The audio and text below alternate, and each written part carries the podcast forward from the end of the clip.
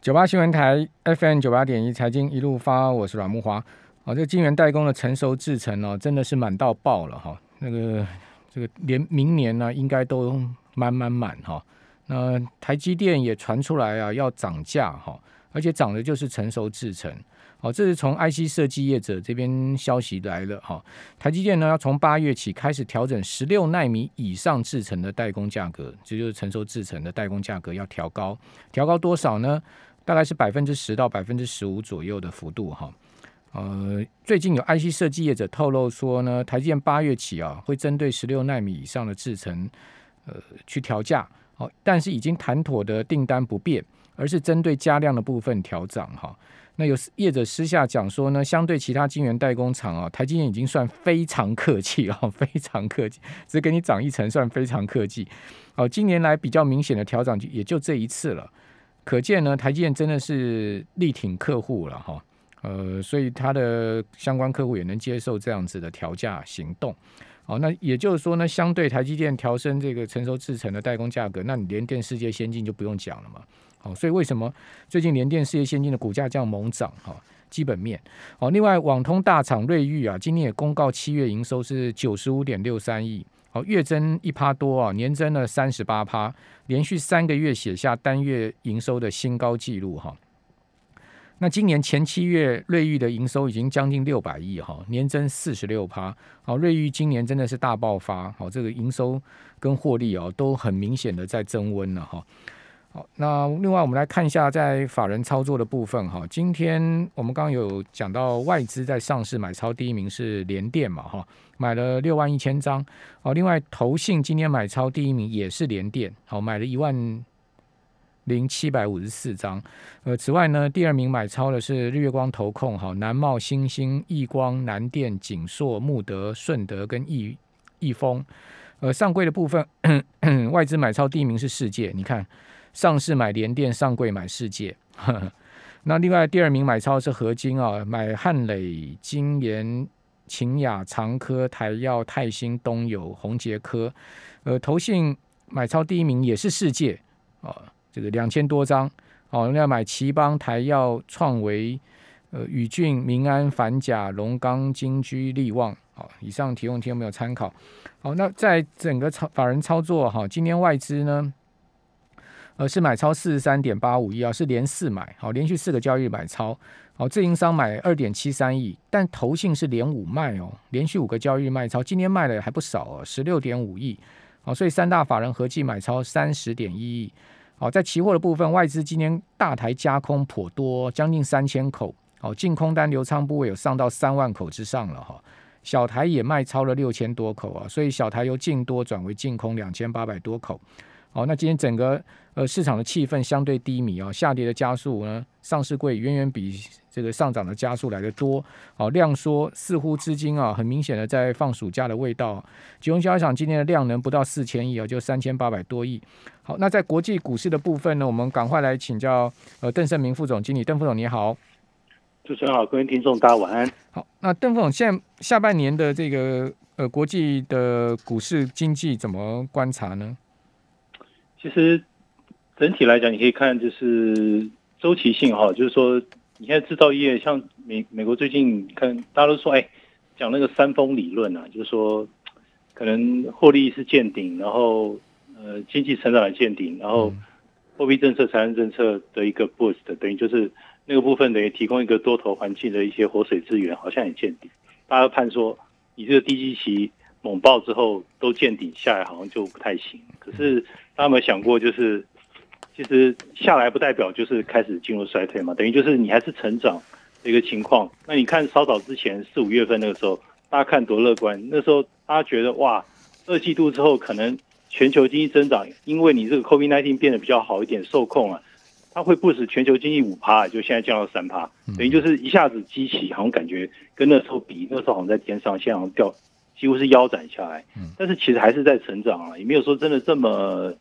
糟糕啦。那还有一点就是大家怕那个十年债息一直一直往下掉嘛，对不对？但问题是你你看最近那个平衡通膨率又上去了，五年的现在二点五啊，十年也二点三五，前一阵还二点四零，其实好像也通货在膨胀的题材也没有也没有消去，所以你可以看就是呃，你可以看哦，就是说一段时间以来哦，有一些风格的一个投资，像呃四月底五月初以前，我记得那个时候是价值股实际是碾压碾压成长股嘛，但是五月之后，你看就是刚好是台湾大概封城之后这三个月的时间，其实成长股其实又又爬回来，它几乎又回到它的估值几乎都回到之前的的高峰区了。那你你看这个季度的一个整个获利，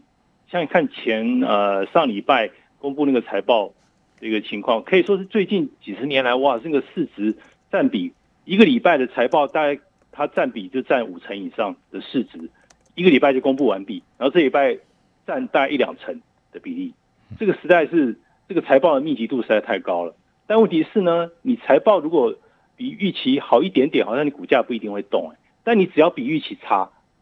平均大概就比大盘会多跌两帕多。那好的话，只比大盘好零点三，这是高盛的的预估。等于说，你好消息来不一定会助长你股价。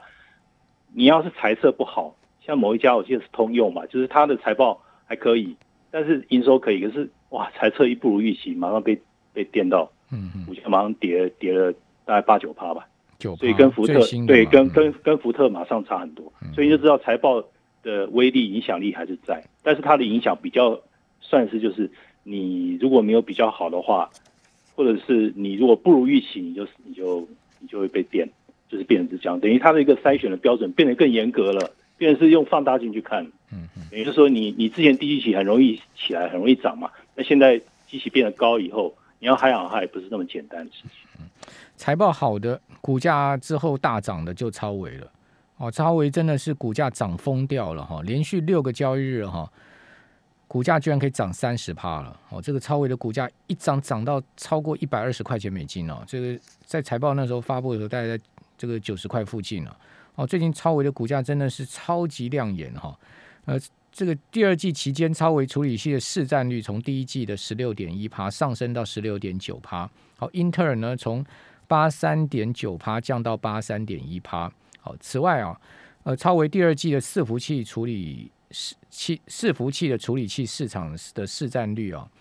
也从第一季的八点二趴上升到八点九趴，而 Intel 的市占率从九十一点八趴降到九十一点一趴。虽然 Intel 呃，无论说在这个微处理器哈，就是我们讲的 PC 啊、笔电这块哈，或者伺服器的这个处理器啊，它都还是霸主哦。哦，但是呢。超维确实哈，这个一步步在进逼它哦，哦，那所以你可以看到美股最新一个交易日啊，超维的股价大涨了五点五趴啊，收在一百一十八点七七，已经是连续六个交易日创历史收盘新高。好，这个涨幅呢是费半三十成分股之冠了。哦，这个超维真的很会涨啊，最近。哦，那个 Intel 真的看起来确实是蛮辛苦的哈。好，那呃。邓总，你觉得美国下半年我们这样讲第三季好了，好，这个半导体族群还有在上升的动力吗？其实我觉得，你要是以估值的角度去看，大概它都已经呃，就是说成长股的估值哈，大大面向来讲，但成长股不光只是这些科技类股，但是或许占比的比重是是蛮高的。我用 MACI 美国的 Growth 的角度去看，你看哦，它几乎是呃。过去十五六年来的估值，它又回到，它几乎又回到去年的一个一个高峰。那你要这样去看的话，那它等于是说，之前我很强，对不对？我又回到我高点附近徘徊。但我另外一个指标去看，就是十年在呃债券值率变化和过去六个月的一个回报，它那个中间没有什么关联性。就是说，你债券通通常你降下来的时候，过去来讲会跟。平均移动平均六个月标普五百走势回报其实会是正相关的，但是现在其实有点断裂。但我觉得那个断裂的一个情况有可能发生在一个前提之下，就是联总会它的它的动作可能正值一个扭转期。什么意思呢？就是可能 Jackson 后这个月份或者是九月份，或许它会有一些它会有一些决定。我觉得就政策扭转的一个磨合期的时候，通常股价它那个反应可能会有点不是那么敏锐，会有点断裂。但是我股市的部分，其实我。我自己本身其实并没有看那么坏，嗯，就是年初到现在，虽然价值一度碾压成长，对不对？成长现在又又追过去，然后季节性周期性的股票跟那个防御性股票关联性几乎是没有什么太大的一个变动，但是新兴市场它已开发，其实你看有有几度的一个征战，所以我觉得其实风格转换其实还是持续在进行之中，只是说你要挑相对来讲的话，呃，比如说现在年年初到现在跌最凶的可能是中国市场，嗯，那中国市场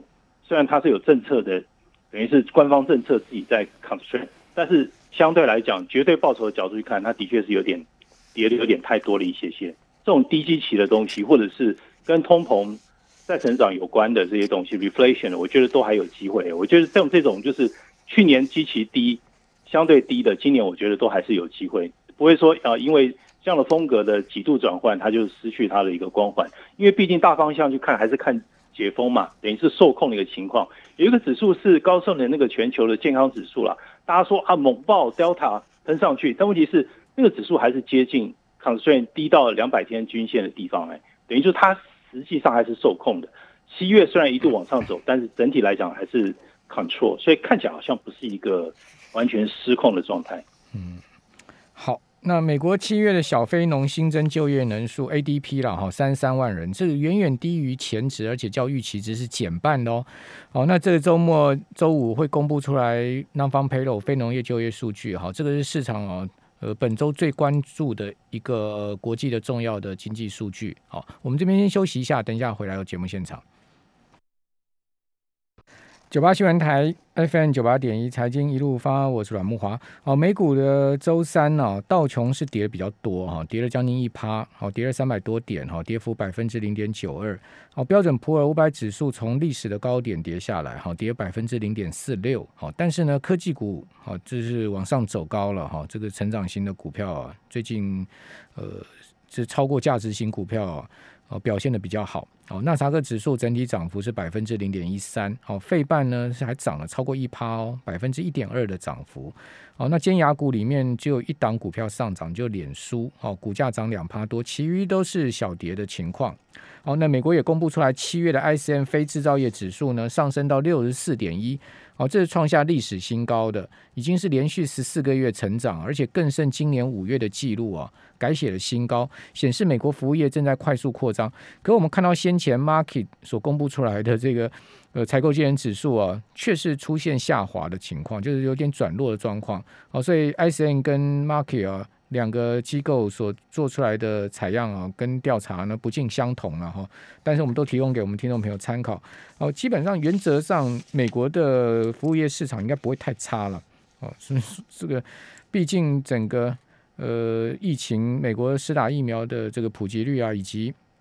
美国的消费力啊，哈，还有这个薪资各方面就业市场目前经济的这个复苏啊。哦，照来讲，它的服务业市场应该不会太差。好，但是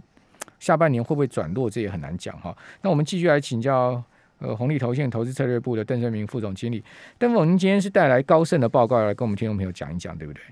是是是。好，他这个报告主要的重点在哪里？我我大概稍微整理一下，然后，嗯，但是我是萃取精华，因为它的页次稍微多一点。对，我知道，很厚一本的。对，所以我是想说，其实重心是他在讲说现在。整个短短天期角度去看，商品啊、制造端的景气循环啊，或是通货在膨胀啊，甚至什么基础建设啊、什么购物中心、零售，它会表现比较好。因为它其实也提出了一些数字，就是如果说你是从呃过去移动平均五天，大家做的时间是截止到七月底，然后过去一个月表现比较好的，等于这些类股都同同步是一单周单月这样比较准嘛，哦，等于是比较短天期，大家会比较关心这些题材。甚至 ESG 表现都不错，那表现比较差是什么？在美国挂牌的中国存托凭证，这个很惨。但是呢，在美国的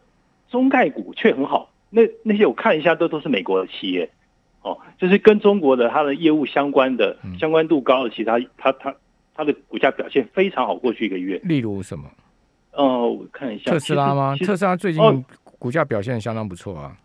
对对对对对，我我我一下竹凡不及被宰，其实你可以看到说哦，尖牙股就是站在里面，这个前四十大里面尖牙股赫赫赫然在其中，然后几乎各大龙头产业均榜上有名。你可以说就是你拿道琼道琼道琼指数或是标普五百指数那些领头羊的公司，几乎都在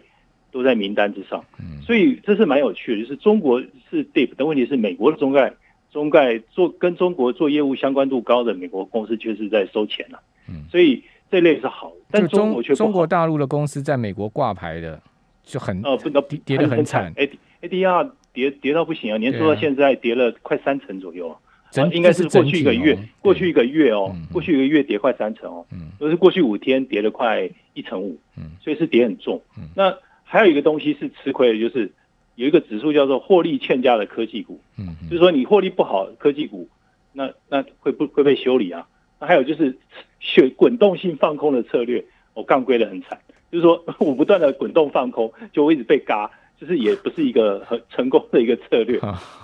好那 还有就是说今年放空美股怎么放怎么赔就对了，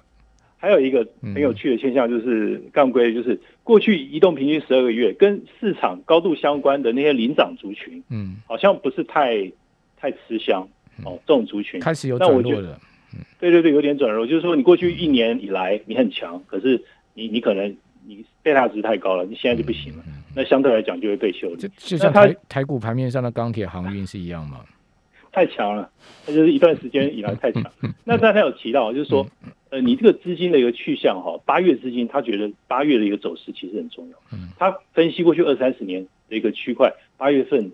从两个面向去看，第一个是它通常是会资金会流出的。嗯那它有一个指数叫做季节高是呃，就是标普季节性的一个指数。那通常八月份，这个过去十几年以来，它是会平均跌五趴的。嗯第一个它会跌五趴，第二个就是它资金会流出嗯。所以这个这样讲的话，就是说，呃，先升后之后，maybe 是不是它放出一些可能会收缩的讯息的时候嗯，反而对市场来讲不是坏事，坏消息会当好消息看。那现在的好消息没有那么当好消息看啊，大家就非常神经很紧绷，到时候反应一段时间之后，有流出有下跌的时候，反而不是好不是坏事哦。对，如果市场一直盯住都不回跌，其实反而是、是问题。那高盛的报告其实有有讲到这一点。其实过去五十年来，八月是美股一年之中表现最差的月份啊。过去五十年的平均数据也是这样子啊。对，哦，这个八月就不好操作就对了。比较难嗯。但是你看哦，九月份又开始又会资金流入，嗯然后十月又小流出，然后十一月份大流入，通常是这样。就在十一月、十二月、一月、二月、三月、四月，哇，这那一月一这月不得了。这五个月是最好的月份啊，所以对听众朋友，一二三你做股票，你一定要做这五个月啊！我再讲一次，十一月、十二月、一月、二月、三月、四月，你不做这五个月，你就赚不到钱了。讲实在的，这五个月真的就是能淡季，对啊，现在就是淡季嘛，八月、九月、十月就是淡季嘛，美股是是季季节性因素。美股是淡季，台股也是淡季嘛。对啊，那今年这个淡季比较有趣，是面临央行年会的一个阶段，嗯，要注意就是坏消息有可能会变好消息。对，因为你累积一段时间之后，你之前好消息这么多好消息，大家都麻痹了，那现在坏消息出来，反而你有感觉。那嗯那如果市场因为这一波的一些利空挑战，如果能够维持一定的跌幅，不要跌太重，我觉得就可以注意，反而是要去注意的。相对来讲，也就是说，只要我们头过身就过，我们把这个八九十月撑过，对不对？那进入到十一月、十二月，乃至于明年来临，就又是这个股市的多头大家好的季度了哈。好，所以听众朋友，如果最近操作不顺的话，忍耐一下，哈 哈大家赶快把这一段时间给度过去，对不对？哦，这个疫苗也打了，然后这个股市也开始要涨了，那不就到年底的时候大家就 happy 了吗？是不是？好，那呃，邓总，那高盛的报告还有什么重点呢？哦，他是说就是你通货在膨胀，他觉得和股票的这两种策略，他觉得中期的趋势，嗯。你你还是要选择性看好，你你你你不能太快把通膨看坏掉，因为叶伦也有出来讲嘛，他觉得这个东西哇到年底会撑住，他说到年底的时候可能会被两趴了，你现在是四趴，对不对？嗯嗯。他他觉得那个平衡，他觉得那个通膨率就是要花这么长的时间，看起来他讲的是蛮准的。嗯。另外一点就是说，价值啊、成长啦、新兴市场和发达市场相对，还有就是金融和必需性消费，这些明显的一个变动，这个这个游戏会持续玩到年底哦。对，大家去注意，相对来讲，被压抑的族群就是会就是会跳起来。你方向上来讲，要看解封经济之后，其实那个服务性的服务业的指数，就是代表说，因为它是跟消费者体验极具相关嘛嗯。其实这一块，其实我觉得不能真的看太坏了，嗯就是对景气的一个解封的部分，除非你真的是非常非常的看坏景气，就是不行了。嗯只要它还要维一息尚存，那 相对来讲 还是在成长之中，其实应该不太可能就这样就这样崩解了哈。对对对，一一就崩解，没有完全经济也没有一系就从从这个龙井转转坏的了。对，经济经济这种东西没那么极端的了。是，那他就讲说，你注射疫苗带动了经济复苏，嗯你相对来讲，你较高的疫苗注射越接近年底第三四季之后，越高的疫苗注射率还有带动的免疫率，其实你放宽，你封城指数就会被放宽，那放宽就会对什么？对消费者体验那种叠升的族群，其实就会有注意了。所以相对来讲，它还是大致上来讲，朝朝向比较审慎乐观的方向去看。好。大致上是这样。呃，周五公布出来的非农业就业数据，您您您预期大概是多少呢？现在目前市场估大概有九十万人上下嘛，对不对？对。您您觉得会？因为昨天那个小非农很差，这个才三三万人，原原来预期大概六十几万人呢。至少是估六十，呃，我看一下。我我之前看到的数据大概是九十五万到一百万之间，但是今天看出来小非农这个数字一出来就要大打折扣了。小非农，我我我取半好了，我我抓七十好了，七十七十五，七十七十五，但是不一定准啊，这个东西。因为市场很担心，如果一旦这个数字是一百万以上的话，那不得了，当天股市可能会有大幅的波动了。对啊，就是这太强了。对啊，太强对来讲就不好了。对股市就不好。我我抓我抓七十到八十，不要太强，因为你现在太强，就是等于不也好。太强的话，到时候有太强的反应方式嘛，看看市场的耐震度怎么样。反正现在季节上就是站在比较不利的这一边。没错没错，资金要流出，然后容易下跌。对，这个就是现在目前台美股市现况了哈。好，那非常谢谢红利投信投资策略部的邓成明副总经理，谢谢邓副总。